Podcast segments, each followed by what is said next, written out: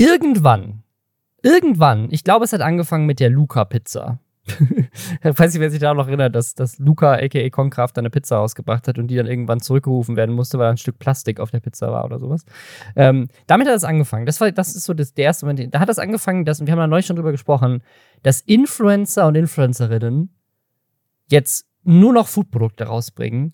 Und wir hatten das irgendwie jetzt vor ein paar Wochen schon wieder, wir haben auf Instagram, auf dem Lästerschwestern-Podcast Instagram-Account, so eine ganze Sammlung gemacht, welche Influencer alle Foodprodukte haben. Und kaum haben wir das gepostet, kommt das nächste.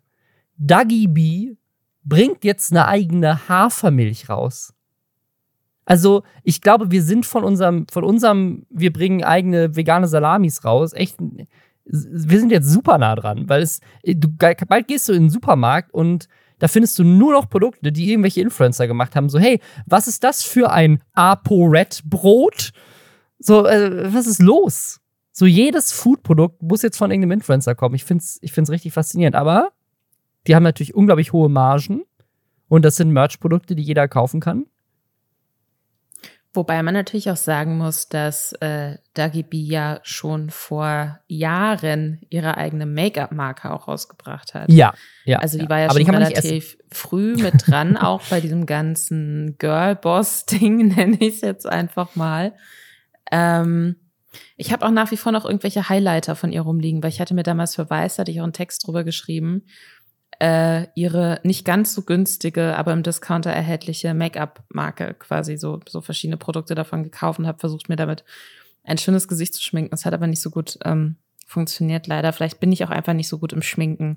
Ähm, auf jeden Fall finde ich das mit der Hafermilch ganz interessant, weil das genau das ist, was jetzt, glaube ich, also in meinen Augen voraussagt, wohin sie sich entwickelt als Influencerin auch, ne? Weil jetzt Mutti, ähm, ja, alles ja. irgendwie, was sie trägt oder was man im Hintergrund immer so sieht, alles so beige-tönig.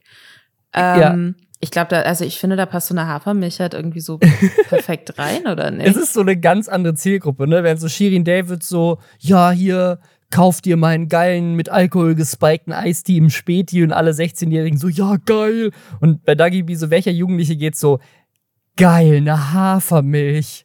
Also, das ist ja wirklich, da musst du ja schon richtig erwachsen sein, dass du denkst so, ich trinke jetzt meinen Cappuccino morgens mit der Dagi-Milch. Ich glaube tatsächlich, dass auch viele junge Menschen auf nicht tierische Milch umgestiegen ja? sind, muss ich sagen. Okay, vielleicht, vielleicht mache ich das einfach an mir fest. Ich habe als Kind glaube ich, irgendwann, also Müsli nie so wirklich gegessen und Kaffee habe ich erst angefangen zu, zu trinken, da bin ich von war ich von zu Hause ausgezogen. Deswegen habe ich, hab ich tatsächlich nie Milch so richtig konsumiert. Oder zumindest aber auch, wenn, wenn, wenn ich einkaufen war, habe ich halt einfach eine Milch gekauft. Da würde ich jetzt, da wäre ich jetzt aber nicht hingegangen, hätte gesagt, so, hm, da nehme ich mir aber jetzt mal für uns zu Hause die Dagi-Milch mit. So, weiß ich nicht. Aber vielleicht ist das bei anderen anders. Vielleicht gibt es auch eine Menge 14-Jährige, die sich ihre eigene Hafermilch kaufen, damit sie ihren milchfreien Cappuccino trinken können oder ihr Müsli essen können oder weiß nicht, wo man sonst noch Milch reinpackt in, in Kuchen. Äh, Tee. Tee, Tee mit Milch. Ja, okay. Aber äh, wenn man so, wenn man ja. so Quark, so weißt du, so Magerquark, wenn man den so ein bisschen geschmeidiger machen möchte. Ah, okay.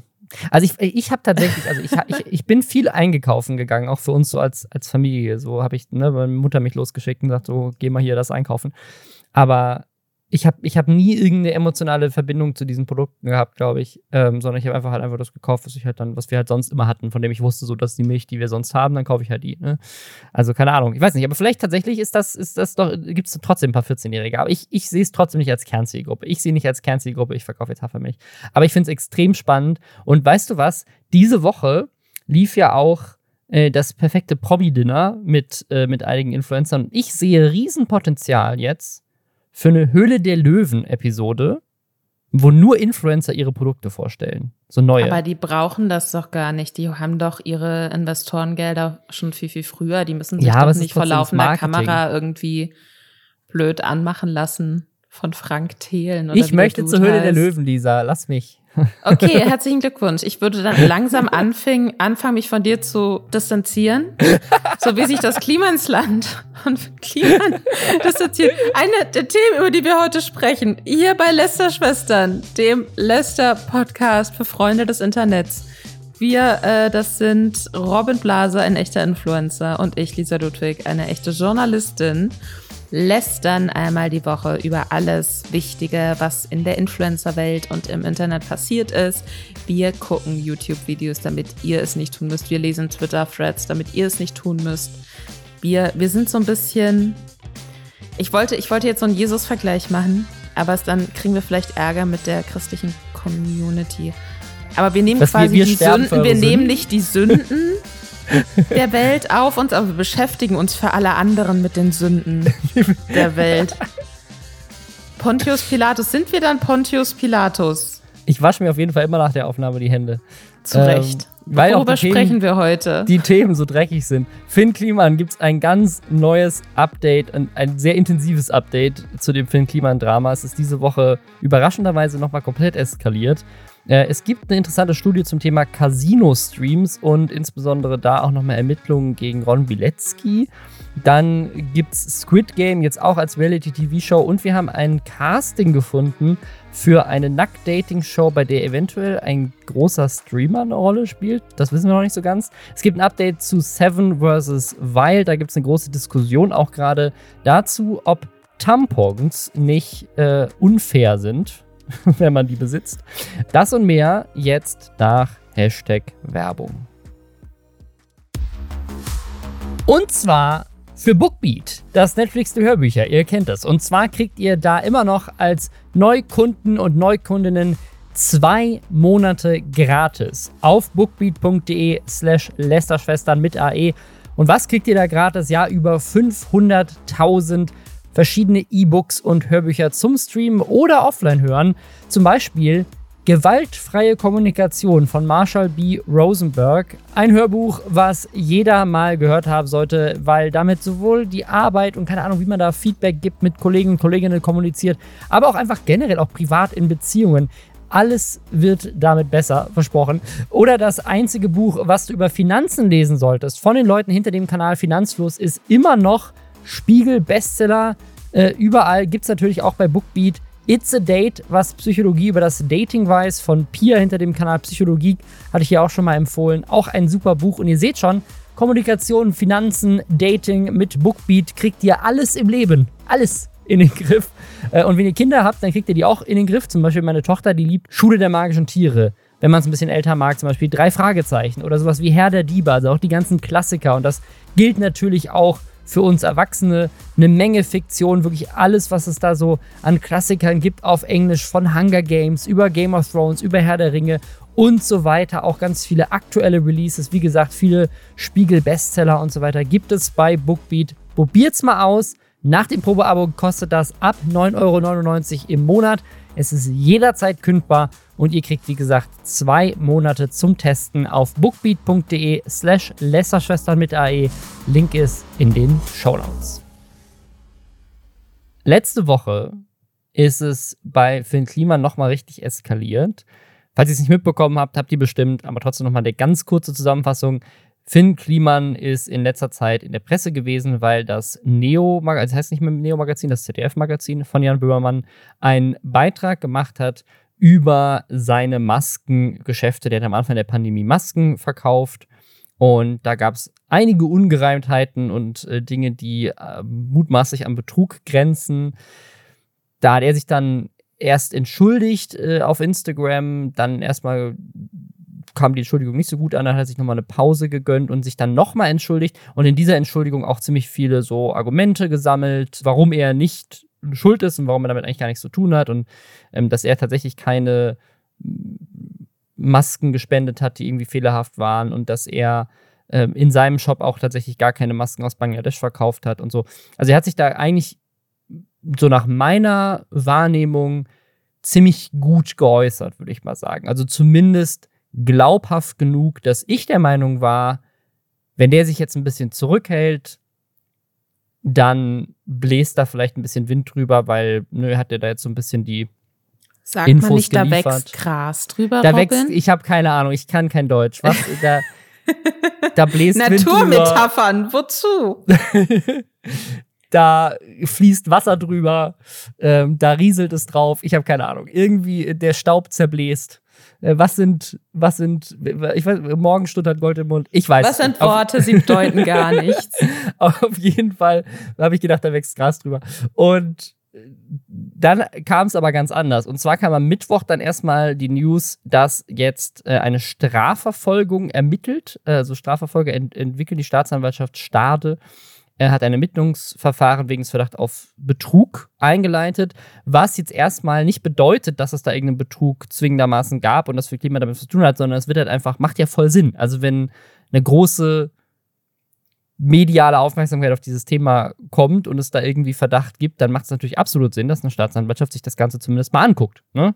Und da haben dann mehrere Medien natürlich auch darüber berichtet, weil das natürlich News ist, dass sie das machen, auch wenn es ähm, natürlich sehr logisch ist und jetzt nicht unbedingt zwingend irgendwas bedeutet. Und dann kam am Sonntag ein, eine Instagram-Story von Finn Kliman online, in der er sehr emotional wirkt und eine Menge Dinge sagt, die ihn meiner Meinung nach viel tiefer in die Scheiße reiten und geritten haben, als alles, was er vorher gemacht hat. Also Finn Kliman hat ja unter anderem die Fragen vom ZDF-Magazin veröffentlicht, bevor die Folge online ging. Also hat quasi sein Statement öffentlich auf Instagram gegeben, was kein guter PR-Move war, weil dann hatten sie Video-Footage von, von seinen Antworten, äh, die sie dann teilweise äh, gegenschneiden konnten mit den Beweisen, die sie hatten, etc. Ähm, und er hat ja dieses erste Entschuldigungsvideo gemacht, was auch so ein bisschen äh, bei vielen nicht angekommen ist. Aber das, was er jetzt gemacht hat, das ist ja jetzt erst sechs Wochen her oder so, wirkte sehr unsympathisch irgendwie. Also viele Leute haben ihm natürlich noch nicht verziehen. Und ich kann ihn emotional komplett verstehen, ne? weil sechs Wochen, wenn du mitten in einem Shitstorm steckst, sind natürlich eine lange Zeit.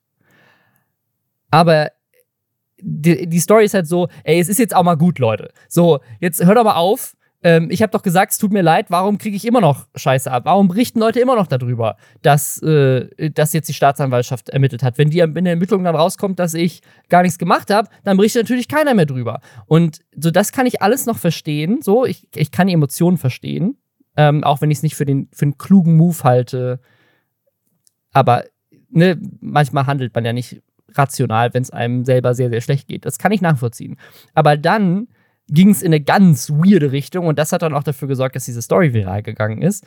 Er hat nämlich dann angefangen darüber zu sprechen, dass er ja mit öffentlichen Geldern aufgebaut wurde, er da nicht gespurt hat und deswegen jetzt mit den gleichen Geldern zerstört werden soll. Imagine, imagine, die haben bei Funk sein Gesicht so aufgehängt und dann haben sie so, so Mitarbeiter, ja genau, als ob, Alter, als ob also für, für alle, die es nicht, die es nicht äh, direkt ähm, einordnen können, also er sagt, das Klimansland. Das Klimansland ist ja sein großes Projekt, mit dem er so richtig groß geworden ist.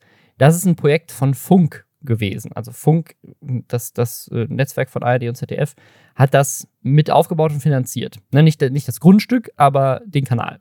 Und er sagt jetzt, weil das wurde dann ähm, irgendwann abgesetzt, beziehungsweise das, den Kanal gibt es noch, der gehört Finn Kliman jetzt und er hat sich halt rausgezogen bei Funk. Wie genau das abgelaufen ist, weiß ich nicht.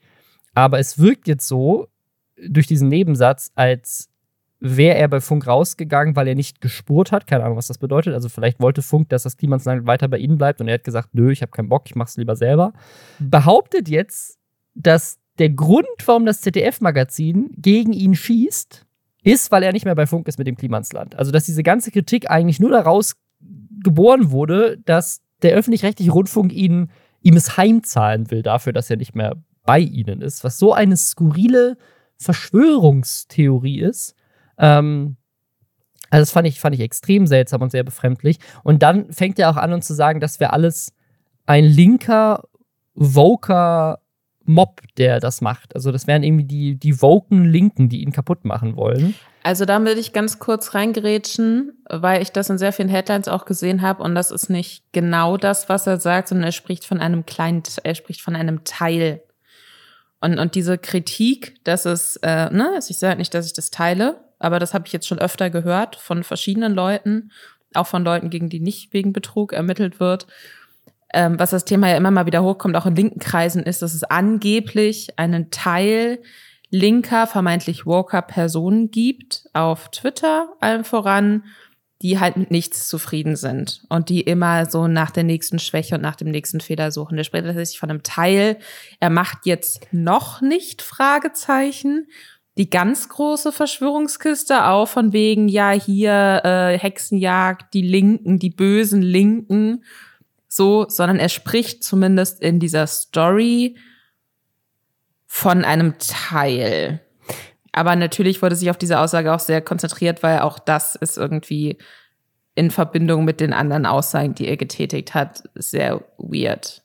Also ich, das Ding ist, ich kann ihn ja verstehen. Ne? Also ich kann ihn verstehen, weil das, also ähm, das Neo-Magazin hat, äh, nicht Neo, das ZDF-Magazin hat auch nochmal ein Video hochgeladen auf YouTube. Das heißt, das Böhmerland, das war so ein Zusammenschnitt aus Instagram-Stories, die die gemacht haben, während ihres Studioumbaus. Also es war eigentlich gar kein neues Video, wenn ich das richtig verstanden habe, sondern ich glaube tatsächlich größtenteils ein Zusammenschnitt aus Instagram-Stories, die es schon gab. Also es war gar nicht so ein neues Ding, aber sie haben es halt nochmal veröffentlicht. Das heißt, auch das hat sich, glaube ich, für ihn so ein bisschen angefühlt wie, jetzt treten die nochmal nach, obwohl ich ja meine Entschuldigung schon äh, veröffentlicht habe.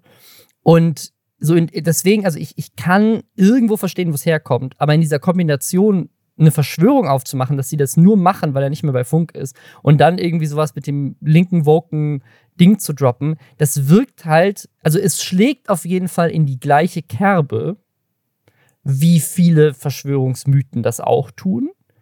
Und interessanterweise aber halt auch in so einem Kosmos aus Leuten, die ja sehr öffentlich-rechtlich sind und die auch sehr links sind. Also die, ich würde sagen, die Community im Klimansland und so ist ja auch diese, dieser Kanal entstanden, sind ja sehr öffentlich-rechtlich und ne, also auch wenn man, äh, keine Ahnung, der, der Gag bei Finn Kliman ist ja immer, der ist die, der ist, der ist die Kombination aus äh, FDP und Grünen so ein bisschen. Ne?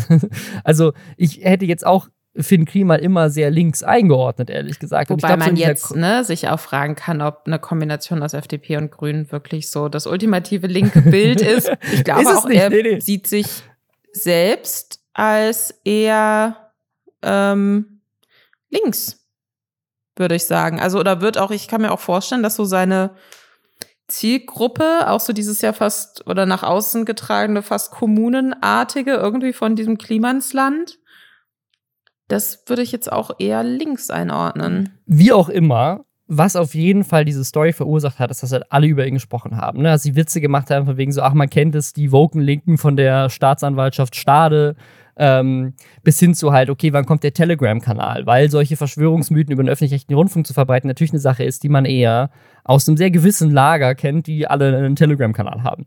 Und das, was ich aber am verrücktesten an dieser Story fand, ist, dass an demselben Tag ein Video online gegangen ist, und das hat er am Ende seiner Story dann auch verlinkt, vom Klimansland. Und dieses Video vom Klimansland heißt, wir distanzieren, wir haben uns von Finn Kliman distanziert. Das ist ein wichtiger Unterschied. Nicht wir distanzieren uns, sondern wir haben uns distanziert. Und das ist auch irgendwie der erste Satz in diesem Video. Also es ist ein bisschen clickbaity gestaltet. Und dann ist das eine 30-minütige, extrem aufwendig gemachte Doku. Also technisch einfach exzellent, exzellent geschnitten. Die Kameras sind mega. Ähm, die sind in allen Szenarien sozusagen, waren die mit dabei, live mit der Kamera. Also es sieht sogar so aus, als hätten die irgendwie so drei versteckte Kameras im Büro, die die ganze Zeit mitgelaufen sein müssen, weil sie halt sozusagen jedes Telefonat, jedes Meeting, was sie nach diesem Shitstorm hatten, halt aufgefangen haben.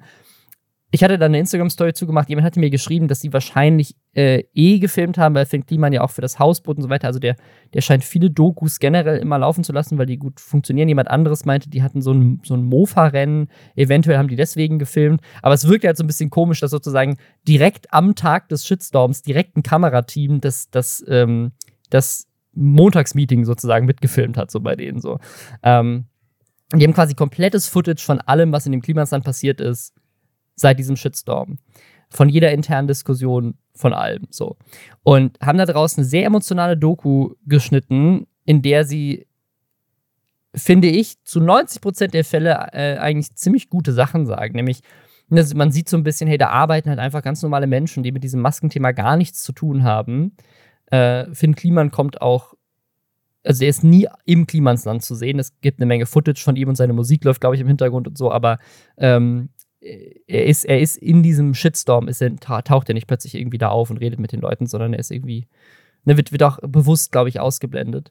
Und es geht halt viel darum, so, hey, fuck, hier arbeiten Leute richtig hart, um dieses Klimasland aufzubauen, was für mehr steht als nur für den Klima. Das ist ein Riesenteam aus Leuten, die sehr dedicated sind, einer Idee, die sozusagen gar nichts mit Finn Kliman eigentlich mehr zu tun hat. Er hat die mal gehabt, aber sagen, Aber kannst du mir erklären, was die Idee vom Klimansland ist? Weil ich habe es in dieser, ich, ich wusste da, hatte davor eine grobe Idee, was es ist. Ich habe diese Dokumentation gesehen und ich bin ausschließlich verwirrt. Kannst du mir erklären? Es ist ein was Ort, genau wo jeder da passiert. Kann?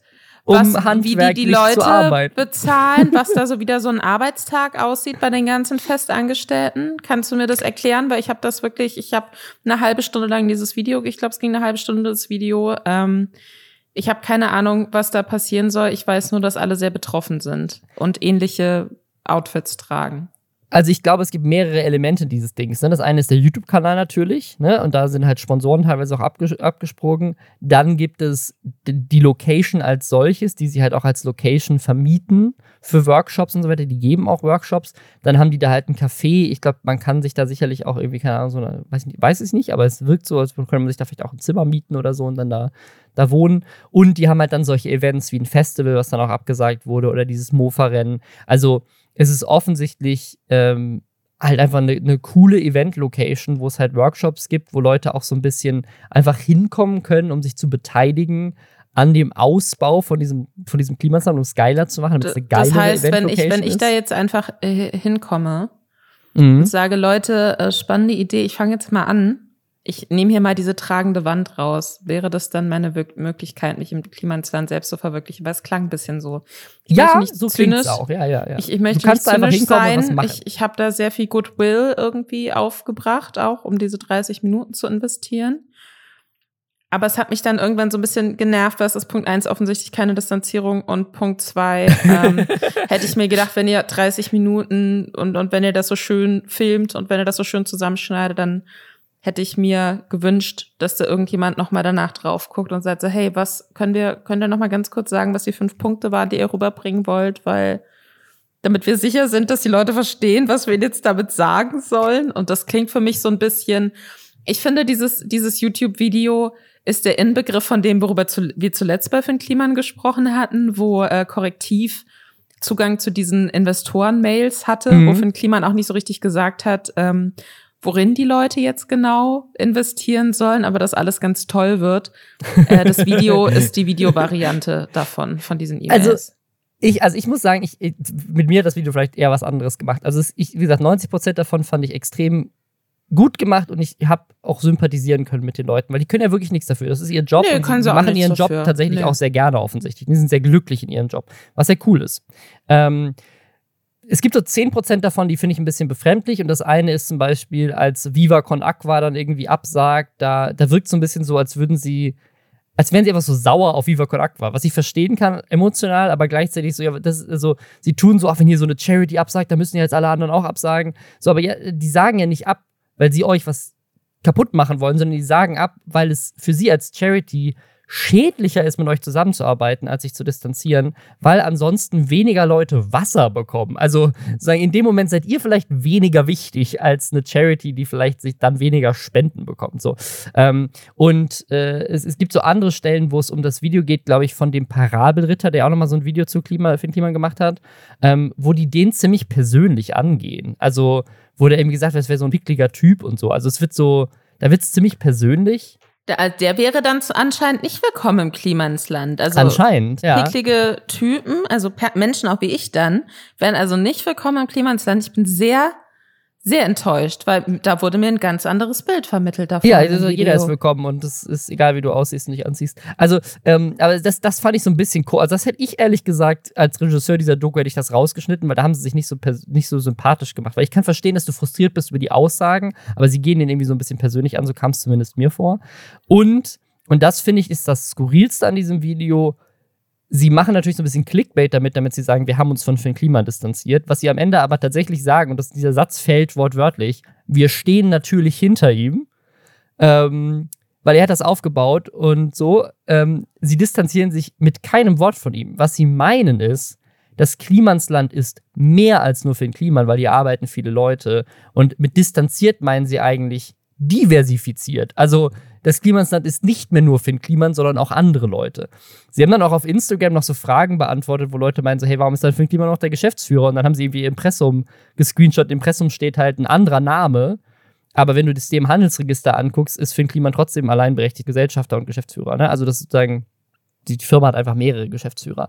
Und was ich aber halt so seltsam fand in dieser ganzen Sache, was mich extrem aufgeregt hat, ähm, ist, man kann dieses, das Video ist offensichtlich sehr platziertes Marketing.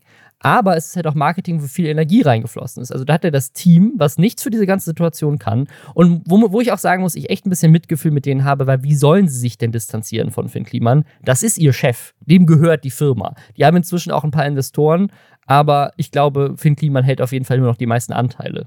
Das heißt, was sollen die denn machen? Sollen die sagen so, ja, unser Chef ist übrigens ein Arschloch, wir hassen den, äh, bitte abonniert weiter unseren Kanal, dann werden die doch sicherlich auch gefeuert. Also die, denen sind doch auch die Hände gebunden so ein bisschen. Plus, sie kennen den ja persönlich und äh, ne, glauben ihm sicherlich auch mit, mit seinen Entschuldigungen. Wie gesagt, ich, äh, ne, ich kann mir auch vorstellen, dass, dass vielleicht er tatsächlich gar nicht so viel Scheiße gebaut hat über diesen Maskendeal.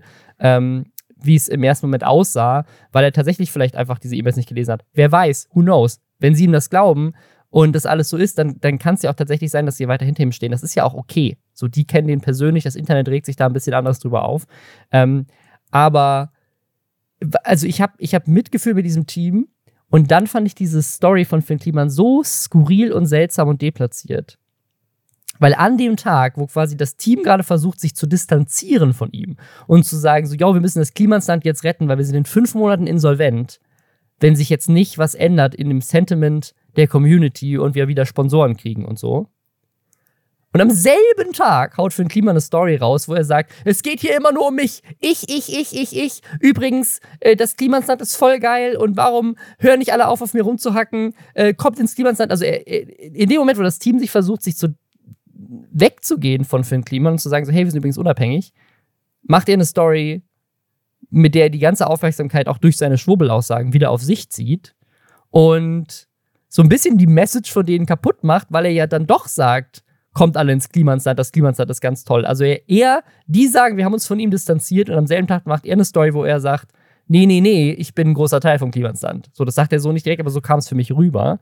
Ja, ähm, aber das verhehlen sie ja auch nicht in dem Video. Also ich meine, der ist ja auch in dem Video, in diesen ganzen Zusammenschnitten ständig zu sehen und zum Schluss hin, wenn es dann richtig rührselig wird, ne, aus nachvollziehbaren Gründen, aber nichtsdestotrotz, man merkt dann schon, oh, jetzt drehen sie noch mal an der Emotionsschraube so, ähm, dann ist der gefühlt auch wieder öfter im Bild. Also es ist ja nicht so. Mhm. Dass, dass er da nicht mehr mit drin hängt und das behaupten nee, die ja auch nicht. Sie sagen nur, sie sind mehr mittlerweile. Deswegen hätte ich jetzt aber auch nicht erwartet, dass äh, dass er dann jetzt auch nicht mehr drüber sprechen darf, dass er da irgendwie mit zusammenhängt. Bin mir ziemlich sicher, dass es abgesprochen war. Ich bin mir ziemlich sicher, dass es aber keine für, dass er wahrscheinlich gesagt hat, hey Leute, ich mach noch mal, ich mach einfach noch mal eine Story, wo ich auf euer Video hinweise und unterstütze, dass die Leute auf mich sauer sein sollen, nicht auf euch.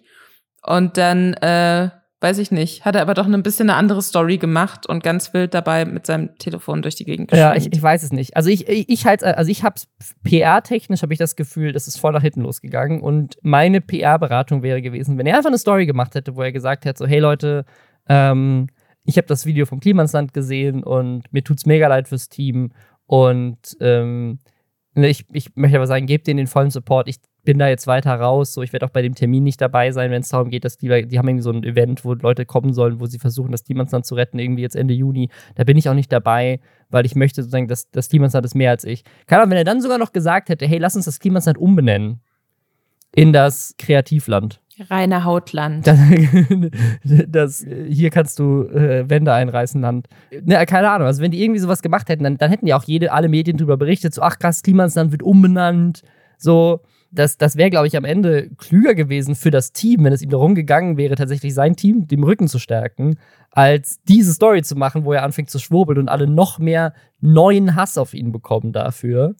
Naja, also, deswegen, ich, ich bin so ein bisschen zwiegespalten, weil ich, ich verstehe, dass es ihm nicht gut geht und dass natürlich ist es nicht geil. Also selbst, selbst wenn er, selbst wenn er bewusst betrogen hat und diese Masken, wenn das wirklich, wenn das bewusst alles war, selbst dann verstehe ich, dass es ihm nicht gut geht, wenn sein Leben kaputt geht. Weißt du, was ich meine? So, ähm, da habe ich vielleicht ein bisschen weniger Mitleid, aber ich kann es verstehen, dass er dann emotional ist. Aber es ist, es wirkt, also dieses Video, diese, diese Instagram-Story wirkt halt einfach so deplatziert in diesem Kontext. Ähm, und mich hat die irgendwie sehr wütend gemacht, weil ich halt das Gefühl hatte, so, ich habe jetzt auch gerade diese Doku gesehen. Du machst halt auch für ganz viele Leute, die gar nichts mit diesem Maskending zu tun hatten, hast du viel kaputt gemacht, dadurch, dass du da, wenn man es vorsichtig auslegen will, so verplant warst. Und jetzt machst du mit so einer Story noch mehr kaputt für die. Ähm, ich, ich glaube, grundlegend der einzige Weg in so einem Moment, weil man tatsächlich einen anderen Geschäftsführer schon hat, ist, einen ganz harten Cut zu machen. Ja, ja. Zwischen Finn Kliman und, und dem, was er mal gegründet hat. Ich glaube, das ist der einzige Weg. Ja, ähm, umbenennen und ihn rausnehmen. Fertig. Und äh, wenn er möchte, dass das, dass das weiterläuft, dann, und da würde er ja trotzdem finanziell in irgendeiner Art und Weise sicherlich weiter dran beteiligt sein. Aber ähm, an sich würde ich das auch für sinnvoll halten, wenn es das ist, was er eigentlich möchte. So von wegen, das darf nicht darunter leiden, dass ich Fehler gemacht habe. Wobei er ja, er ja jetzt in seiner letzten Story, es klang nicht mehr so. Als, nee, genau, sieht würde er wirklich, so. ja, ne? Ja. Genau. Mein Gefühl ist so ein bisschen, das ist meine Vermutung und ich kann das nicht belegen durch irgendwas, aber das ist meine Vermutung. Der hat dieses Video mit abgenommen. Das ist doch im Schätze Leben nicht auch, passiert. Das auch, kann ja, mir ja. niemand erzählen, dass der komplett überrascht war. Äh, so, oh, mein, äh, die Klimansend-Leute haben ein Video gemacht. Das habe ich mir angeguckt und das hat mich so emotional getroffen, dass ich jetzt nochmal diese Story aufgenommen habe. Ja, im Leben nicht. Das war abgesprochen und das war geplant. Und, und er hat es dann halt verkackt im Endeffekt, ne? Mit, der, mit den Stories, die er dann gemacht hat. Also es, Aber es gibt noch eine andere Theorie. Ne? Ja. Es gibt noch eine andere Theorie, also weil also ich, ich hatte zwei Theorien. Ne? Das eine ist, es ist abgesprochen und er hat sich aber einfach dann in der Story verrannt oder er dachte, das wäre tatsächlich klug, vielleicht auch nochmal einen Shitstorm zu produzieren, absichtlich, um mehr Aufmerksamkeit auf dieses Klimasland-Video zu lenken oder sowas. Ähm, oder äh, diese Ermittlungen, dass die gestartet ist am Mittwoch oder dieses Video in Kombination haben ihn irgendwie so ein bisschen so emotional mitgenommen, dass er diese Story gemacht hat. was ich mir jetzt halt so ein bisschen denke, ist, weil er eben so krass dünnhäutig reagiert hat, ne? Was, Mhm. was ich nachvollziehbar finde zu einem be- bestimmten Punkt, weil, weil der sicherlich nicht damit gerechnet hat, dass jetzt so alles über ihm zusammenbricht oder unter ihm zusammenbricht. Aber so dieses fast manisch und dieses wirklich auch so sehr wirre und, und schnelle und schon auch mal so in alle Richtungen austeilen und von einer Verschwörung ja im Endeffekt Mhm. sprechen. Ich kann mir vorstellen, das war nicht die letzte Sache. Weißt du, was ich meine? Ich kann mir Mhm. vorstellen, dass es da vielleicht noch ein, zwei andere Geschichten gibt, die in den nächsten Wochen rauskommen, die vielleicht auch nicht die Intensität und die Größe der Maskendeals hatten, aber die, äh, die eben weiterhin, weißt du, so ein weiterer Stein Mhm. sein können in seine Richtung, die halt weiter sein Image, wenn er noch eins hat, wenn er noch ein positives hat für irgendjemanden, ich weiß es nicht, ähm, die halt weiter so, also das halt weiter so, ein weiterer, wie sagt man, jetzt fehlen mir auch, Mann, jetzt fehlen mir auch die Metaphern, Robin, du hast mich angesteckt. Ein weiterer, äh, Ein weiterer ein, ein, ein weiterer Sargnagel äh, für sein, für sein Imagegrab, möchte ich sagen. war Ich kann mir vorstellen, da kommen noch andere Geschichten raus, weil das scheint sich ja jetzt wirklich durchzuziehen. So dieses, oh, wusste nicht so richtig, oh, sorry, äh, verplant, habe ich vergessen zu sagen. Ne? Und offensichtlich ist es was, womit er jetzt gerade nicht mehr durchkommt. Und das macht ihn natürlich nervös. Und dann denkt man natürlich auch, wann gab es in der Vergangenheit vielleicht noch mal eine Geschichte, wo nicht alles so hundertprozentig korrekt ablief und vielleicht hat das damals gar niemanden aufgeregt und niemand fand es so richtig schlimm, aber wenn man da jetzt noch mal ne, einen Scheinwerfer drauf richtet, Mhm. dann sieht das halt auch nicht gut aus. Ja, vor allem, wenn seine Firmen jetzt äh, pleite gehen, tatsächlich Leute ihre Jobs verlieren und so weiter. Das ist ja auch nicht geil. Also, Ja. äh, ne, also auch dieses NFT-Ding und auch dieses Ding so, der, der hat auf jeden Fall offensichtlich viele Fehler gemacht, ob das jetzt Verpeiltheit war oder einfach Gier oder was auch immer, wie man das nennen möchte. Ähm, nicht geil. So, und ich finde es völlig okay, ihn dafür zu kritisieren. Ähm, ich finde auch nicht, dass das, also, ne, abseits von, von vielleicht so ein paar Leuten, die sicherlich über die Stränge schlagen und irgendwelche Beleidigungen auf Twitter schreiben und so weiter. Aber ähm, ich glaube, die, die Mehrheit der Leute und die Mehrheit von dem, was ich zumindest mitbekomme, ist tatsächlich einfach fundierte Kritik Und natürlich auch eine harsche Kritik. Mir hat auch irgendjemand geschrieben, so, hey, was denn mit den CDU-Maskendeals? Gefühlt wird, wird auf Finn Kliman mehr rumgehackt als auf der CDU und mhm. das ist viel mhm. schlimmer. Und das stimmt. Also ich glaube, dass bei Finn Kliman die Leute einfach, dass die Reaktion so stark ist, weil die Leute so enttäuscht sind, weil das Image, was er aufgebaut hat, ein so cleanes war. Und natürlich, wenn jetzt immer mehr so Kleinigkeiten rauskommen, also das ist so ein gefundenes Fressen für die, die ihn schon immer scheiße finden. Es ist sehr enttäuschend für die, die große Fans waren. Natürlich ist die Reaktion dann harsch. Ne? Deswegen gucken jetzt auch Leute sich ja, die gucken da immer tiefer rein, weil es natürlich auch irgendwie interessant ist zu sehen, okay, wie tief geht das eigentlich, das Ganze? Aber ich, also ich kann verstehen, dass es ihm nicht gut geht und ich finde es vor allem schade für die Leute, die gar nichts damit zu tun haben, die potenziell jetzt ihre Jobs verlieren. Ähm, aber ich finde es auch ein bisschen lustig, dass in dieser Doku es halt gar nicht darum geht, vom Klimansland, äh, in irgendeinem Wort zu acknowledgen, dass am Ende des Tages, auch wenn die Leute, die jetzt im Klimansland davon betroffen sind, nichts dafür können, die Schuld nicht bei irgendwelchen Leuten von außen liegt, die bei ihnen canceln, ja. sondern die Schuld liegt bei ihrem Chef. So ein Chef, der auch in seiner Story dann nicht in der Lage war, sein Ego zurückzunehmen und zu sagen, wenn mein Team darunter leidet, dann ist es vielleicht eine kluge Idee, meinen Namen, der ganz fett auf dem YouTube-Kanal und auf dem, auf dem Land draufsteht, vielleicht ein bisschen zurückzunehmen und mein Ego ein bisschen zurückzuschrauben. Weil wenn ja. das Team schon sagt, so hey, das Klimansland ist mehr als nur Finn Kliman, dann ist es vielleicht auch der Punkt, wo man es nicht mehr nur Klimansland nennen sollte. Was ist schon so ein bisschen eine, so geil, ich habe mein eigenes Land, ich bin der König von diesem Land Vibe hat. So und natürlich trifft es dann die Leute, die da arbeiten, wenn sein Name ganz fett oben drauf steht. Ich bin ähm, sehr interessiert daran, wie sich das in Zukunft weiterentwickelt. Ich kann mir vorstellen, dass tatsächlich auch durch dieses Event, was ja in dem Klimans-Video, Klimansland-Video angekündigt wird, dass sie vielleicht tatsächlich versuchen, sich da dann nochmal bewusster neu aufzustellen. Die werden ja auch mitgekriegt haben, wie jetzt die Reaktionen auf diese Doku so generell waren. Vielleicht kommen die da mit einem neuen Namen um die Ecke ich wünsche auch niemandem, dass er oder sie da den Job verliert, ähm, nur weil der Chef keine E-Mails liest und Dinge nicht so genau nimmt. Ne? Das, das wünsche ich natürlich auch niemandem.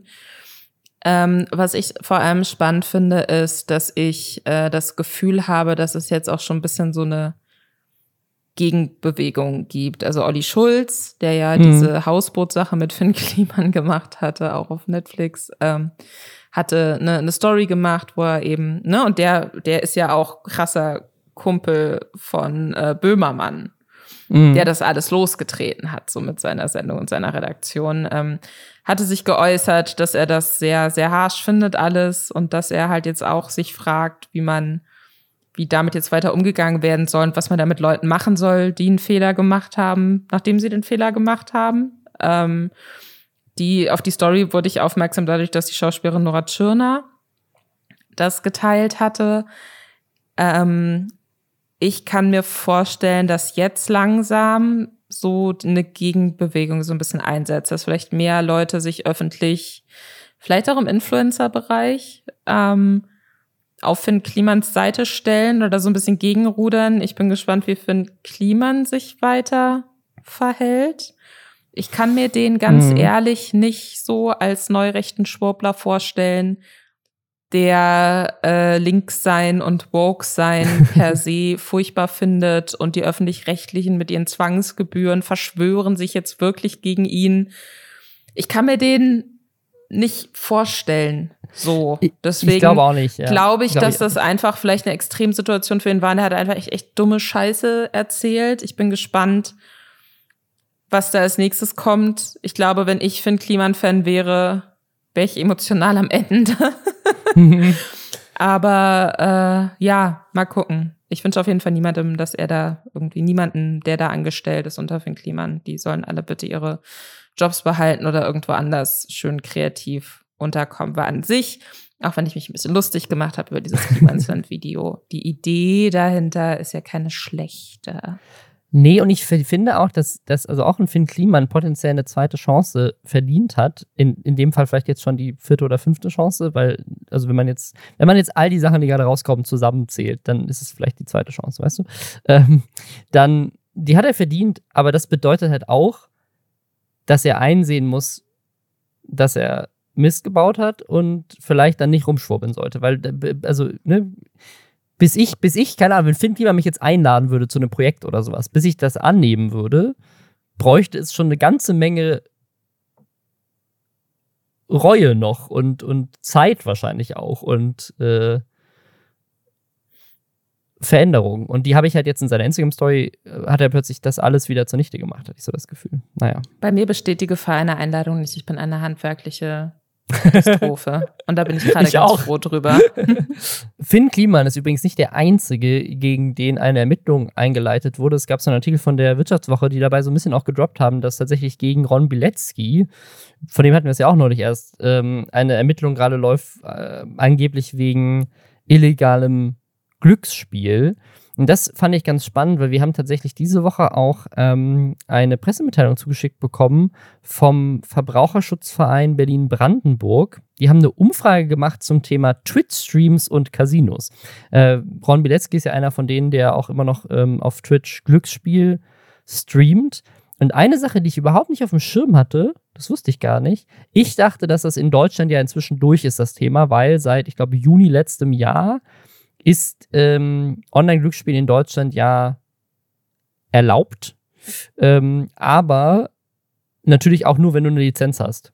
Und ich dachte, dass diese ganzen Streaming-Plattformen, die jetzt auch von diesen ganzen, äh, ganzen dass diese ganzen Casino-Plattformen, die jetzt auch von diesen Streamern promotet werden, dass die dann natürlich dann alle jetzt inzwischen eine deutsche Lizenz haben. Laut diesem Verbraucherschutz-Artikel äh, ähm, äh, gibt es bisher in Deutschland eine einzige Lizenz, die deutschlandweit agieren darf. Ähm, Schleswig-Holstein hatte das ja vorher schon, da gibt es noch ein paar andere. Ähm, aber es gibt eine einzige und das Casino ist wohl auch jetzt erst seit Mitte Juni am Start. Also die ganze Zeit, diese ganzen Casinos, diese ganzen Streamer promoten, haben alle immer noch das gleiche Problem wie das, als ich damals über Montana Black berichtet habe, nämlich dass das irgendwelche Casinos sind, die teilweise auf Malta eine Lizenz haben.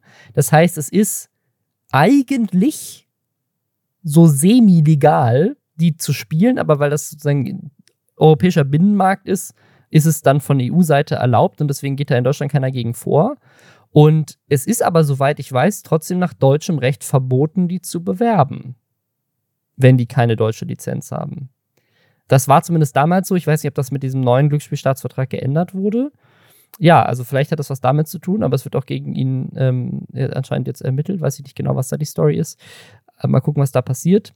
Aber was ich auch äh, äh viel erschreckender fand, ist diese Umfrage von diesem Verbraucherschutzverein. Die haben nämlich 600 Jugendliche gefragt, ob sie sich vorstellen können, äh, im Online-Casino oder in der Spielothek zu, äh, zu spielen oder das schon mal gemacht haben. Und da haben 34,5 der Jugendliche gesagt, sie haben es schon mal gemacht oder können sich vorstellen, das in Zukunft zu tun. Dann haben sie aber auch abgefragt, wer von euch hat auf Twitch schon mal so einen Online-Casino-Stream geguckt. Und von den Leuten haben 70,8% gesagt, sie können sich vorstellen, das zu machen oder haben es schon mal gemacht. Also nicht das zu gucken, sondern von, von denen, die auf Twitch Casino-Streams geguckt haben, haben 70,8%, also doppelt so viel wie die allgemeine äh, Testgruppe, ähm, dass sie tatsächlich schon mal in einem Online-Casino oder in einer stationären Spielothek schon mal gespielt haben oder sich das vorstellen. Das heißt, von denen, die es gucken,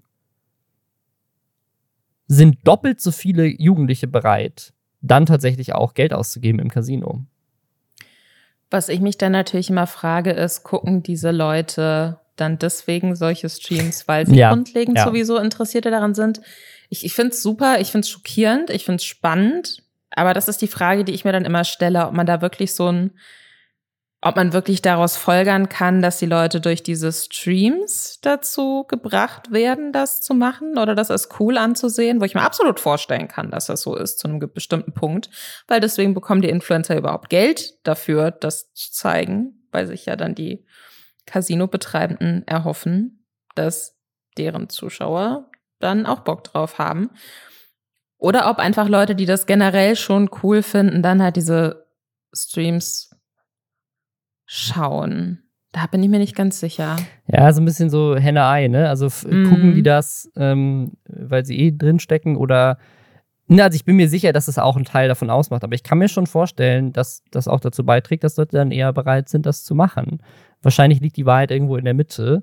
Aber ich fand die Zahl schon e extrem erschreckend. Ne? Also so oder so heißt das ja, dass von den Leuten, die Twitch-Streams zu Casinos gucken, 70 Prozent potenziell Jugendliche, ne? nicht, nicht Erwachsene, Ju 70 Prozent Jugendliche gefährdet sind, äh, dann potenziell auch ähm, da zu zocken und dann vielleicht auch in irgendeine Sucht reinzurutschen. Ne? Und das halt mit irgendwelchen Online-Casinos. Also ich finde es, ähm, ich, ich, also ich finde das ganz spannend, weil ich finde, das ist ein weiteres Zeichen dafür, dass meiner Meinung nach Twitch das eigentlich verbieten sollte. Mhm. Das ist auch gefordert, oder? Das wird auch gefordert. Äh, fordern ganz viele Streamer, die das nicht machen. Ja, ja. In dieser Pressemitteilung, aber auch die du bekommen hast, wird das, glaube ich, auch gefordert von den Vorsitzenden von diesem Verband. Ja, das kann gut sein, ja. Ja, Ron Bilecki. Wenn das dann natürlich verboten wird, alles, weiß ich nicht, ob der noch 1500 Euro pro Sekunde verdient oder was er da besoffen beim Rammstein-Konzert erzählt hatte, ja, ne? 300.000 im Monat. Harte Zeiten für Ron Bilecki. Mal gucken, was da passiert, ja. Aber äh, er konnte ja, es, es gibt jetzt eine Möglichkeit, sehr viel Geld zu verdienen für ihn. Netflix hat verkündet, dass äh, sie aus ihrem Serienhit Squid Game, wir erinnern uns, eine Kapitalismuskritik aus Südkorea, wo Menschen, denen keine andere Chance mehr haben, äh, ihr Leben noch in ansatzweise lebenswert zu gestalten oder aus Schuldenfallen rauszukommen, um den Tod darum kämpfen, ähm, ein paar Millionen zu verdienen. Ne? Also wirklich so, man, man guckt diese Serie, sieht Kapitalismuskritik, wir leben in einem System, in dem Leute so in die Enge getrieben werden können, wirtschaftlich und finanziell, dass sie denken, lieber sterbe ich, als mein Leben so weiter zu leben, wie es gerade ist. Ne? Also ich, ich glaube, niemand kann diese Serie gucken und sich denken, hey, Fun. Ähm, außer Netflix. Netflix. Und Mr. Beast. Und Mr. Beast, dazu kommen wir gleich noch. Deswegen reden wir da jetzt auch nämlich gleich nochmal intensiver drüber. Aber Netflix hat angekündigt, dass sie diese tödlichen Spiele äh, aus ähm, Squid Game zu einer Reality-Show machen wollen, wo dann 456 reale Menschen gegeneinander antreten und wer quasi am Schluss noch übrig ist. Ich gehe davon aus, dass niemand sterben muss, aber wer noch übrig ist. Das wäre so krass, wenn die das einfach wirklich machen würden. Ja. Die einfach, die veranstalten einfach Squid Game 1 zu 1 und alle denken so, ach lustig, hier kommt so ein neues Wipeout oder sowas. Und dann wird direkt bei der ersten Folge werden einfach Leute getötet. Es ist dann einfach tatsächlich, das wäre dann so ein Real-Life-Enactment von der Serie. Äh, wer wie auch immer gesehen übrig bleibt, äh, bekommt 4,56 Millionen US-Dollar, also so 4,4 Millionen Euro sind das, sagt Stern.de. Ich bin nicht so gut mit Währungen. Und man kann sich auf einer Website squidgamecasting.com äh, auch dafür bewerben. Man muss auch mindestens 21 weltweit. Jahre alt sein. Ähm, und das soll Anfang 2023 für so einen Monat gedreht werden. Also für mich fühlt sich das so ein bisschen so an, als hätte man ähm, so eine Serie gemacht, in der man so Waffenpolitik in den USA kritisiert anhand von School-Shootings, die passieren und dem man so quasi so ne das Furchtbare zeigt, was durch zu liberale mhm. Waffenpolitik passieren kann. Und dann geht diese Serie durch die Decke und alle sind super sensibilisiert für das Thema.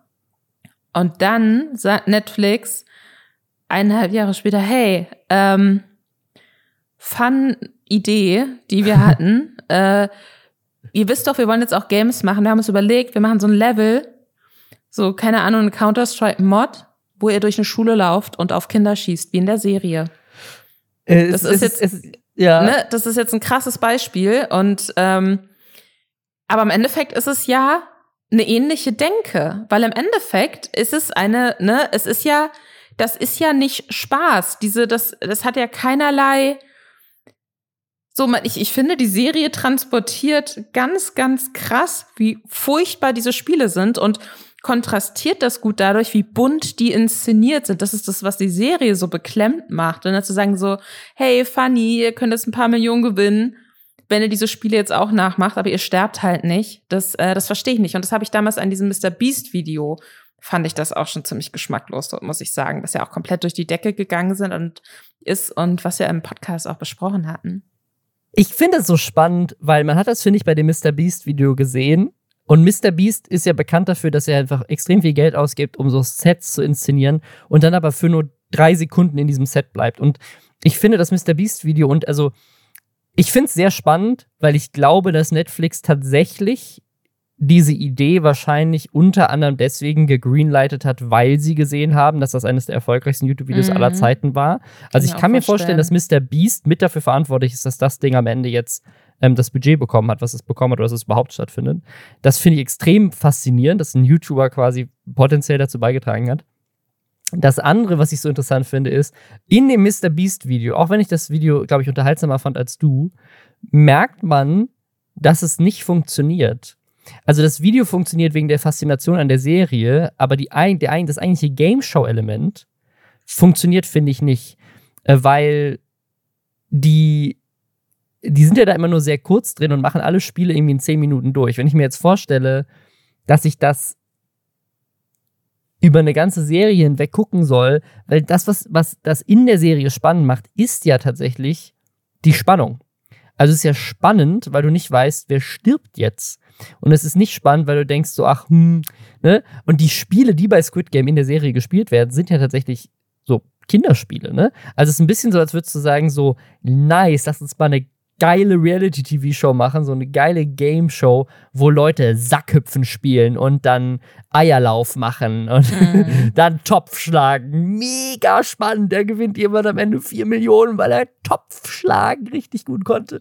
Ähm, das ist so ein bisschen das, was Squid Game ja ist. Also die Kinderspiele, aber halt mit krass hohen Stakes. Und wenn du die hohen Stakes rausnimmst, dann sind es nur noch Kinderspiele. Und ich weiß nicht, ob das als Reality-TV-Show äh, funktioniert oder ob man dann nicht tatsächlich mehr so Takeshis Castle oder Wipeout oder sowas machen muss, dass halt die Spiele auch ganz andere sind und das Squid Game Ding dann am Ende des Tages einfach nur ist, es sind ganz viele Contestants und es ist halt die Marke, die dahinter steckt. Was ich mir tatsächlich vorstellen kann auch, ist, dass, weil Takeshis Castle kommt ja zurück, ich glaube Amazon macht das jetzt. Ähm, es kommt auf jeden Fall zurück ähm, sicherlich auch mit losgetreten, dadurch, dass Squid Game so durch die Decke gegangen ist, sodass viele meinten, oh, optisch erinnert uns an Takeshis Castle. So, Punkt eins. Ähm, Punkt zwei hat Netflix mit Der Boden ist Lava ja auch schon so eine mhm. Show gemacht, jetzt mittlerweile in der zweiten Staffel, was mich super überrascht hat, weil ich nicht davon ausgegangen bin, dass irgendjemand außer mir die erste Staffel gesehen hat. Aber da haben sie auch schon so ein Kinderspiel genommen und da ist so eine sehr, sehr, oder sieht sehr günstig produziert aus, sehr günstig aussehende Show quasi gemacht, wo Leute dann durch so ein Set äh, durchklettern müssen und wer am Schluss übrig bleibt, gewinnt halt auch Geld, glaube ich. Ähm, so, das heißt, Netflix hat schon mal so eine Kindershow-Sache in so eine Competition-Sache verwandelt und sie wissen, ein Konkurrenz-Streaming-Anbieter holt Takeshis Castle zurück und die Leute sind ausgerastet, dass sie das gehört haben. Mhm. Vielleicht war die Idee, so eine Show zu machen, da, bevor dann jemand meinte, okay, aber wir brauchen da, wir brauchen da ein Franchise, Namen. wir müssen da ein Franchise draufsetzen, ja. damit das zieht, weil das teuer wird, wenn du da fast 450, über 450 Leute hast. Da meinte jemand, hey, lass doch Squid Game nehmen. Und dann ist ihnen nichts Besseres eingefallen und da haben sie Squid Game genommen. So könnte ich mir das tatsächlich noch vorstellen. Dann finde ich das immer noch komplett am Kern der Serie vorbei und gelinde gesagt geschmacklos, aber ein bisschen weniger zynisch, als ich vielleicht zu denken, wie können wir den Squid Game Hype weiterreiten? Lasst mal auf Basis von Squid Game so eine Show konzipieren. Ich bin mal gespannt, wie die Show wird. Ich werde es mir auf jeden Fall angucken. Ja. Also ich, ich bin gespannt. Ja, und was nee, ich, ich muss ich beruflich auf jeden Fall reingucken. Deswegen ich habe keine Wahl. Was ich mir auch angucken werde, und da, wir sind so ein bisschen unsicher und ich finde es lustig und ich würde das gerne mal an euch zurückspielen, ähm, weil wir haben nämlich, äh, also Lisa hat ein Casting gefunden. Ähm, der Sommer deines Lebens, Traumdates hüllenlos am Strand. Also es klingt so ein bisschen wie hier, wie heißt es? Äh, Adam ähm, und Eva. Adam und oder Eva, wie? genau. Genau. Der, das Lieben, Liebesabenteuer deines Lebens erwartet dich. Wir suchen heiße Singles für unsere neue Dating-Show. Du liebst Party, Sonne und das Meer und bist um keinen Flirt verlegen. Du siehst Bombe aus, liebst dich und deinen Körper. Du hast keine Probleme, dich nackt und leicht bekleidet zu zeigen. Du bist ein selbstbewusster Single auf der Suche nach der ganz großen Liebe, zwischen 18 und 32 Jahre alt. Dann bist du hier genau richtig. Ein großer Streamer will nur dich. Bewirb dich jetzt. Die sexyste Dating-Show des Jahres wartet auf dich. Und dann kann man sich da bewegen. Das ist von Endemol Schein Deutschland. Und was wir uns jetzt natürlich fragen ist, Meinen Sie mit ein großer Streamer einen großen Streaming-Dienst? Oder meinen Sie einen großen Streamer im Sinne von jemandem, der auf Twitch streamt? Weil dann sehe ich das Thema total bei uns und dann reibe ich schon meine Hände und freue mich drauf, dass das startet. Ich finde das so lustig, weil das ist so, das ist so ein lustiges Selbst äh, Missverständnis, ne? Was stell dir mal vor, du bewirbst dich da jetzt und denkst so, oh geil, ich kann Knossi, Montana Black oder Unge bumsen, ich will da unbedingt hin. Und dann kommst du da hin und sagst so, hä, wer ist denn der große Streamer jetzt? Und dann ist so, hä, was meinst du mit Streamer? Join. Jo ich bin das Join. also es ist, aber das Ding ist, das finde ich so seltsam, ein großer Streamer will nur dich das würdest du ja nicht schreiben. Du meinst, du meinst ja nicht nur Netflix will nur dich in einem Dating-Kontext. Alles davor geht es um den Körper und das Alter und wie du so drauf bist. Am Ende würdest du doch dann nicht als letzten Satz schreiben, Netflix will nur dich. Ähm, sondern und, und Streamer, das wird zwar in dem Kontext auch als Wort benutzt und deswegen ist das so ein lustiges Missverständnis, aber ich glaube, du würdest, würdest du nicht Streaming-Plattform sagen oder so, also ein, würde jemand sagen, ein großer Streamer will nur dich und wir casten für diesen Streamer. Ich glaube schon, also ich kann mir gut vorstellen, dass es tatsächlich um Streamer geht, aber gleichzeitig weiß ich auch nicht, wer ist die Zielgruppe von so einem Casting-Ding? Würdest du dann nicht tatsächlich lieber schreiben, ein großer Influencer oder ein großer Twitch-Streamer oder sowas? Also, ich, ich, ich bin so komplett, es könnte, es könnte einfach aus diesen Gründen für mich komplett beides sein. Was ich da halt auch interessant finde, das war einer der ersten Punkte, wo wir uns dann auch in der WhatsApp-Unterhaltung unsicher waren, worauf jetzt angespielt wird. Es wird halt auch nicht nach Geschlecht gefragt. Nee. Und ich könnte mir jetzt vorstellen, wenn man da versucht, so ein Streamer-Bachelor-Ding draus zu machen, wo ich nur drauf warte, dass das irgendein Sender aufgreift, ähm, dann könnte ich mir halt vorstellen, dass man sagt, dann sucht man halt ausschließlich nach Frauen. Oder mir würden jetzt, mir würde jetzt tatsächlich so kein offen bisexueller oder auf oder geschlechtsunabhängig liebender Streamer einfallen, äh, der sagen würde, ich suche jetzt im Fernsehen oder bei irgendeinem ähm, Streaming-Anbieter nach Menschen aller Geschlechter und Geschlechtsidentitäten äh, und dann suche ich mir die Person aus, die mir am besten gefällt. Deswegen, ich, ich bin sehr, ich bin sehr verwirrt, muss ich sagen. Ich bin wirklich sehr verwirrt. Ich ähm, würde mich aber freuen, wenn es sich wirklich um einen Twitch-Streamer handelt. Eine Dating-Show, die Memes einfach, die Memes, wenn das Knossi ist und du quasi Knossi einfach nackt über so eine Insel läuft und versucht, irgendwelche Leute zu daten. Es wäre so lustig. Was ja jetzt auch die nächste große Reality-TV-Show auf jeden Fall für YouTube wird, ist Seven vs. Wild. Da wollten wir euch auch noch ein kurzes Update geben, weil inzwischen wurde bekannt, wer, ähm, wer die Kandidatinnen sind. Beziehungsweise weiß ich nicht, ob das letztes Mal schon bekannt war. Ich glaube ja. Jetzt, und jetzt hat sich aber so ein Twist ergeben, der, der mir persönlich aus diesem ersten Ankündigungsvideo nicht bewusst war. Fritz Meinecke hat die Teilnehmerinnen für dieses Event einfach gedroppt in diesem Video, wo er das angekündigt hat und die wussten das aber nicht. Also, der hat quasi die sozusagen live nominiert und gesagt: so hier, ähm, Knossi, äh, Robert Mark Lehmann, äh, Sascha Huber und wer da sonst alles noch äh, dabei war, so, hey, ähm, das ist eure Herausforderung. Meldet euch innerhalb von einer gewissen Zeit, ähm, ob ihr dabei seid oder nicht. Also er hat sich quasi öffentlich gechallenged. Und das finde ich äh, finde ich einen sehr lustigen Approach, das irgendwie zu machen. Also quasi einfach so random Leute herauszufordern, ob sie mit dabei sind oder nicht. Das heißt, du kannst ja eigentlich nicht Nein sagen. Ganz viele haben jetzt auch schon zugesagt, weil sonst verlierst du ja irgendwie so ein bisschen Gesicht, wenn du, wenn du es absagst. Ähm, und äh, fand, fand ich eine interessante Sache. Und jetzt, ja, äh, bin ich mal gespannt. Was ich auch interessant finde, ist, von diesen Leuten ist, glaube ich, nur eine tatsächlich, ich weiß nicht, ob Robert Mark Lehmann auch als Survival-Experte gilt, aber ähm, da ist tatsächlich eine Frau dabei, die ist Survival-YouTuberin äh, und halt Fritz Meinecke. Ich weiß nicht, ob Robert Mark Lehmann so als äh, Meeresbiologe und so weiter, weil der viel in der Natur ist, auch noch schon als Survival-Experte gilt, das weiß ich nicht. Äh, der ist natürlich auch viel draußen, so vielleicht ist er noch, kennt der sich auch sehr gut aus, das weiß ich nicht, kann gut sein. Alle anderen sind halt einfach irgendwelche Influencer. So, und beim letzten Mal war es ja komplett umgekehrt. Da waren ja, glaube ich, nur ein, zwei Leute dabei, die keine Survival-Experten sind. und alles andere waren Survival-Experten. Ich bin mal gespannt, wie viele Abbrüche es es dann dieses Mal geben wird. Ich muss sagen, die Sache, die ich vor allem jetzt primär von Seven vs. Wild so in meiner Timeline hatte, war die große Tampon-Diskussion. Ja, ja, oh Gott, weil halt dieses Mal auch Frauen dabei sind und das hat vielen im Internet nicht gefallen. Ich bin mir gar nicht sicher. Ich konnte das leider bisher nicht ähm, herausfinden, wo das so richtig losgetreten wurde. Ähm, unter welchem Video von Fritz Meinecke, weil ich habe auch unter seine äh, YouTube-Videos auch gerade die Ankündigung mit den, ähm, mit den neuen Teilnehmerinnen und Teilnehmern äh, drunter geguckt und da hatte ich jetzt so weiter oben zumindest keine solchen Kommentare gesehen. Aber ich habe auf Twitter sehr viele Screenshots gesehen von Leuten, die dann gesagt haben, hm, okay, aber wenn die Menschen nur sieben Gegenstände mitnehmen dürfen und äh, Frauen wollen Tampons mitnehmen, dann müssen, weil sie ja vielleicht ihre Tage kriegen, dann müssen sie aber, dann dürfen sie nur sechs andere Gegenstände noch mitnehmen, weil sonst ist das ja unfair gegenüber den Männern. Also ich glaube, er hat die Diskussion in einem Livestream oder so, glaube ich, aufgemacht und hat sich dazu, finde ich, auch sehr, äh, ne, also hat sich einfach geäußert, so ja, das, das, das, ist natürlich klar, dass Frauen irgendwie Hygieneprodukte mitnehmen dürfen. Und das hat, glaube ich, aber viele dann, also viele ist so ein bisschen, weird. Ich glaube tatsächlich ist das Unternehmen unter seiner, seiner Entscheidung zu Scarlet Nova, dass da eine Diskussion entstanden ist.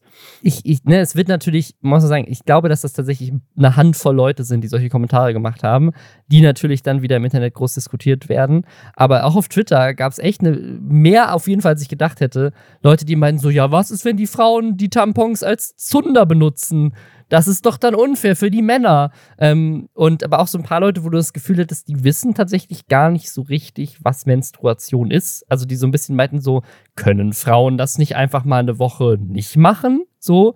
Ich weiß Oder nicht, wie viel, auch, davon, wie viel davon ja. Meme war und wie viel davon ernst gemeint war. So so, hey, Leute, die rauchen, dürfen doch auch nicht rauchen. Warum müssen dann Frauen in der Woche ihre Periode haben? ich glaube, das ist eher Leute, die es ironisch äh, gemacht haben. Also aber es- ich, ich, ich finde es ich, ich find's tatsächlich sehr spannend und auch so ein bisschen ärgerlich, weil ähm, zum einen, dass halt dann so komplettes Unwissen auch bewusst verbreitet wird, äh, aber unter dem Deckmantel des Ich weiß es besser als du, blutende Frau, so von wegen, ja, aber dann nehmt doch so, es gibt ja auch Länder, in denen gibt es keine Tampons und die Frauen kriegen das ja auch hin, wo dann auch zu Recht eingeworfen wird, so, ja, aber es gibt auch viele Hilfsorganisationen weltweit, die dafür sorgen wollen, dass jetzt so Menstruationstassen und Tampons und so verfügbar sind, weil es sonst eben schnell zu Infektionen kommt und Menschen daran sterben können. So, und das ist einfach so sehr, sehr viel Unwissen irgendwie und, und was interessanterweise auch komplett so ausgeblendet wird. Und da fand ich äh, Annie the Duck ganz geil, die das halt auch noch mal so ähm, ganz deutlich gesagt hat. Von wegen so Frauen, die Tampons und Binden bei Seven vs. Wild mitnehmen, bekommen dadurch keinen Vorteil, sie gleichen einen Nachteil aus. Schmerzen und Krämpfe bis hin zu Durchfall und Kreislaufproblemen gehören zu fast jeder Periode dazu. Dass eine Frau sich auch noch erniedrigt, muss nicht sein. So, und, und die Sache ist, ich kenne mehrere Leute, mich eingeschlossen, die, ohne, die, die nervös werden, wenn die einzigen Medikamente, die zuverlässig gegen Unterleibskrämpfe helfen, einem so langsam ausgehen. So. ja. Es gibt so eine Erkrankung auch, die sehr, sehr schwer er, äh, erkannt wird, wo man dann nochmal stärkere Menstruationskrämpfe hat. Aber Mhm. das ist wirklich, ich kann zum Teil nicht laufen, so krasse Unterleibsschmerzen habe ich. Und wenn dann noch irgendjemand, der bei Twitch Kommentare schreibt, mir dann vor die Füße kommt, sagt, "Mm, Entschuldigung, aber warum willst du Tampons benutzen? Nimm doch Moos. So, dann überlebt diese Person die sieben Tage nicht.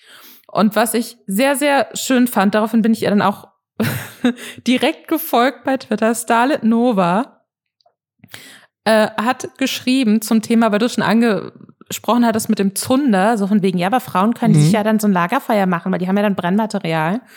Hat sie äh, getwittert, na klar werde ich den Tampon, den ich ja brauche, wenn ich ihn mitnehme, als Zunder verwenden. Na klar, ich bin nämlich ein cheatender Huso, der gerne in einem Urwald unkontrolliert ausblutet. Und ich finde, das ist die beste Aussage zu dieser Diskussion. Ich, ich finde es ich find's super absurd. Ich finde es wirklich richtig, richtig krass absurd. Eine Person, die zum Beispiel nicht so gut sieht, der würde man ja auch nicht verbieten, die Brille mitzunehmen oder so. Oder sagen, da, da hast du aber nur noch sechs andere Gegenstände so. Menstruation sucht sich niemand aus. und äh, das macht auch keinen Spaß. Und äh, es, es nervt mich schon wieder, dass das die eine große Diskussion ist, die ich vor Seven vs. Wild mitkriege, weil ich so kurz davor war, mich ein bisschen drauf zu freuen. Und jetzt habe ich schon wieder Angst, dass mir das so die Freude die Freude nimmt. Aber ja, er scheint sich auf jeden Fall da cool ja, also ich, verhalten ich, zu also haben. Ich, ich, glaube, man darf auch nicht vergessen, das ist eine kleine Gruppe. Also ich habe mir auch die Screenshots nochmal durchgelesen von diesen Kommentaren. Das sind wirklich ein paar richtige Vollidioten, die da irgendwie richtig dummes Zeug posten. So von wegen so, ja, und deswegen gehören Frauen nicht in so ein Format und so. Das sind echte Kommentare, die man auch unter, also die wirklich unter ja. dem Video stattgefunden haben. Aber Ne, und teilweise haben, haben die auch so, also der Typ, mit der meinte so, hey, ähm, das ist ein Luxusartikel, in echten Survival-Situationen hätten Frauen das auch nicht, deswegen gehört das da für mich nicht hin. Der hat da zum Beispiel auch einfach sieben Likes auf YouTube. Also es ist jetzt nicht so, als wäre das so eine Fringe-Meinung, es gibt schon eine Handvoll oder auch eine größere Handvoll äh, Leute, die das darunter gepostet haben. Aber ich glaube tatsächlich, dass die Reaktion darauf mindestens genauso groß ist. Ne? Also ich habe auf Twitter so viele Streamer und Streamerinnen ähm, aber auch viele Männer gesehen, die sich dazu geäußert haben. Auch Fritz Meinecke hat ja gesagt, das ist kein Problem. Also mhm. ich glaube, dass das, ne, das, das, das ist eine Diskussion und ich denke mal, das wird auch dann, wenn es dann soweit ist, sicherlich auch nochmal in den Kommentaren aufkommen. Ähm, und das ist nervig und ich verstehe, dass äh, viele Frauen sich davon sehr, sehr, sehr genervt fühlen, dass irgendwelche Männer ihnen erzählen, wie das denn eigentlich zu sein hat und was für ein unfairer Vorteil das ist, dass man Tampons mit in den Urlaub, äh, Urwald nehmen darf. Ähm, aber ich glaube auch, man, also ich glaube, die, die Kommentare werden natürlich sichtbarer dadurch, dass Leute sich drüber aufregen. Und ich hoffe, hoffe, dass es tatsächlich ein kleiner Teil der Community ist, der das so denkt. Weißt du, was ich mir wünschen würde? Jetzt einfach aus Prinzip. Jeder muss Tampons mitnehmen.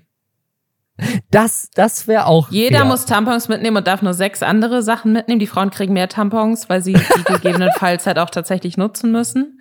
Und dann möchte ich aber sehen, was die ganzen benachteiligten Männer im, im Dschungel mit den Tampons veranstalten. Das will ich wirklich, das möchte ich sehr gerne das sehen. Das würde ich, wär, wär Fritz Meinecke, Lösung, bitte. Ja, sehr gut. bitte mach das. Einfach, jeder, jeder kriegt einfach nur Tampons. Das ist die Challenge dieses Jahr. So, so ein kleines, weiß ich nicht, so ein, wie viel braucht, wie viel, was meinst du, wie viele Tampons? Äh, die natürlich noch in Plastik verpackt sein müssen, dann kann man für so ein Kanu oder so, wie viel muss man da so aneinander? Einfach oh. so 3000 Tampons aneinander gebunden und ein Floß draus gebaut. Geil. Oh Mann, ey. Ja, dann gucken wir mal, wie das äh, ist, wenn es dann rauskommt im äh, November. Sind wir sehr gespannt. Schreibt uns doch gerne, was ihr im Dschungel aus Tampons bauen würdet. Ich bin sehr interessiert an euren Antworten. Ja, genau. Folgt uns äh, auf Instagram, äh, Lästerschwestern Podcast und äh, gebt uns fünf Sterne auf Spotify und Apple. Und dann hören wir uns nächste Woche wieder. Bis dann. Ciao.